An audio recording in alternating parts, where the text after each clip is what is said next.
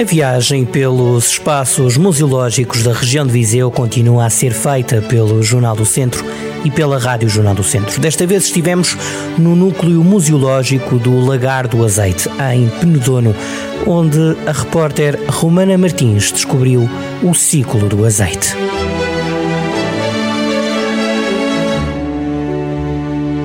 Desta vez, a rádio e o Jornal do Centro viajou até Póvoa de Panela, Conselho de Penedono, para conhecer o núcleo museológico do Lagar de Azeite da localidade.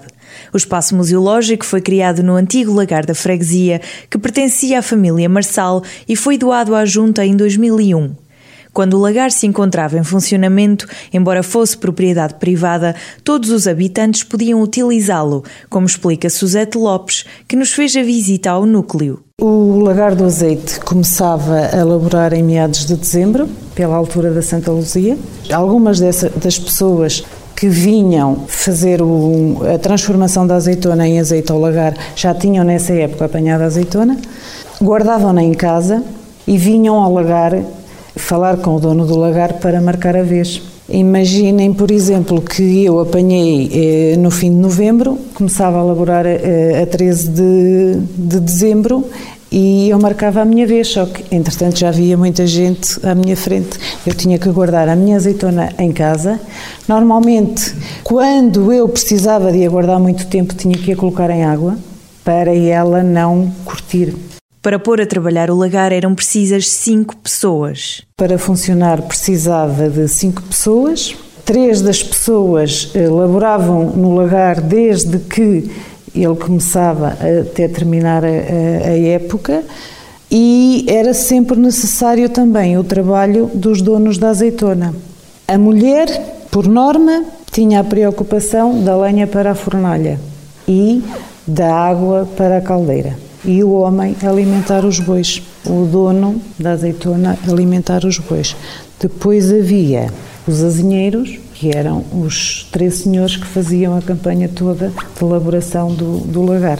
Os bois amarrados ao cambão moíam a azeitona. Através da temperatura e umidade da pasta, o lagareiro percebia se era preciso mais tempo. Quando ela estava preparada para ser encerada, o azinheiro entrava dentro do lagar, com uma pá enchia estas gamelas de pasta, o lagareiro transportava as gamelas com a pasta para as ceiras, ou seja, isto era uma pasta viscosa, escorregadia, e enchia-se a ceira. Portanto, transportava-se da gamela para dentro da ceira. É claro que esta ceira estava colocada aqui, era cheia, sobrepunha-se outra, era cheia.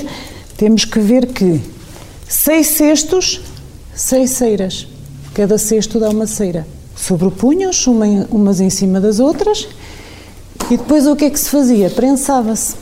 De seguida, a pasta era regada com água a ferver e ia-se libertando o azeite da massa, decantação, o líquido a que se chamava de águas russas, e desta forma obtinha-se o azeite. Suzete Lopes recorda que o lagar também estava aberto às crianças. Interessante também era os miúdos virem da escola, passarem aqui, irem a casa buscar um pedaço de pão rijo, torrá-lo aqui e depois molhá-lo no azeite quentinho.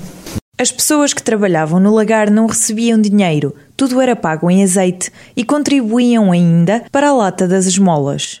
O senhor que vinha fazer o azeite tinha que pagar meio litro ao dono dos bois por cada pio que fizesse. Por cada pio estamos-nos a referir a seis cestas tinha que pagar um litro ao lagareiro, tinha que pagar um litro ao azinheiro e no fim ainda tinha que contribuir para a lata das esmolas, que depois de cheia ia para a igreja, porque as igrejas tinham sempre de dia e de noite uma lamparina acesa, que era alimentada por azeite. Este lagar recorda o método mais antigo, o que sempre existiu e ainda hoje existe para produzir azeite a única coisa que mudou foi a forma como é feita a moagem.